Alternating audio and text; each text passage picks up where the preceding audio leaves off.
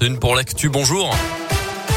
Bonjour Mickaël, bonjour à tous. À la une de l'actualité ce mercredi, ce nouveau conseil de défense ce matin à l'Elysée au sujet de la guerre en Ukraine. Les autorités euh, françaises se disent prêtes à accueillir des milliers de réfugiés dans les prochaines semaines et les prochains mois si besoin. Le ministre de l'Intérieur Gérald Darmanin a même demandé au préfet hier de faire remonter toutes les possibilités d'hébergement et de mobilisation en faveur des Ukrainiens touchés par la guerre avec la Russie. À Bourg-en-Bresse par exemple, une grande collecte est organisée aujourd'hui par la mairie à la salle des fêtes rue des Remparts. Saône-et-Loire, un restaurant de Mâcon a publié un appel aux dons sur les réseaux sociaux.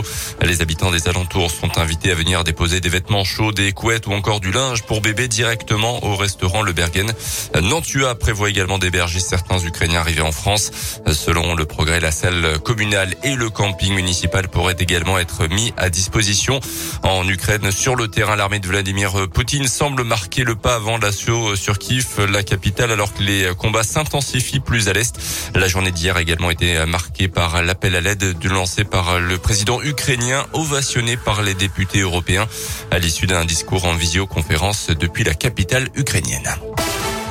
Dans le reste de l'actualité chez nous à Bourg-en-Bresse, au passage à niveau, quand le feu rouge clignote, on s'arrête. Opération de sensibilisation à la sécurité routière au passage à niveau menée lundi soir rue du Stand à Bourg. Opération organisée par la préfecture de l'Ain et SNCF Réseau. Il s'agissait de rappeler les règles à respecter lorsqu'on traverse un passage à niveau, que ce soit en voiture ou bien à pied. Des flyers ont notamment été distribués aux élèves du collège Thomas Ribou qui sont nombreux à franchir ces voies ferrées tous les jours.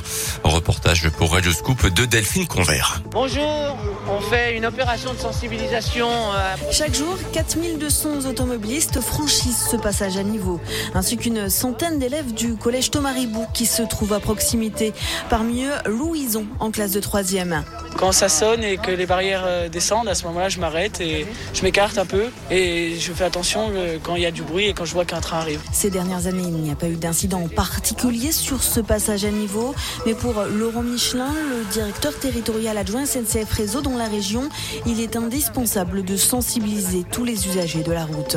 Un train, ça met un kilomètre à s'arrêter quand c'est lancé à 100 km heure. Donc on est bien sur une priorité absolue au train et des règles absolues à respecter quand on est usager de la route. L'arrêt dès que le signal lumineux est allumé, même donc avant que les barrières s'abaissent, et aucune raison de euh, déroger à ces règles de façon à éviter les accidents. Impatience, non-respect du code de la route, 98% des accidents au passage à niveau sont dus au comportement des usagers de la route. Et si votre véhicule est immobilisé sur les voies, vous pouvez enfoncer les barrières qui sont cassables. Si votre véhicule ne veut plus démarrer, il faut vite sortir du véhicule et utiliser le téléphone du passage à niveau.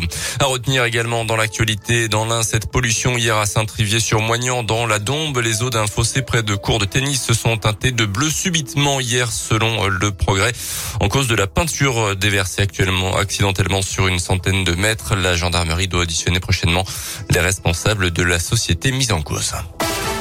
Les sports avec du rugby, de nouveaux joueurs à Oyonnax, actuel troisième de Pro D2. Le club du Haut-Budget a annoncé hier les signatures pour la saison prochaine de l'ailier néo-zélandais Gavin Stark et du deuxième ligne français Victor Lebas. Notez que le derby entre Oyo et l'USB aura lieu le vendredi 1er avril à Charles-Maton. En foot, pour terminer, Nice qualifié pour la finale de la Coupe de France le 8 mai prochain. Les Niçois se sont imposés 2-0 contre Versailles, club de National 2 hier soir. Ils connaîtront ce soir leur adversaire, soit Nantes, soit Monaco. Les deux équipes s'affrontent à partir de 21h15. Merci beaucoup, Colin Cotte. Dans un instant, Gaël.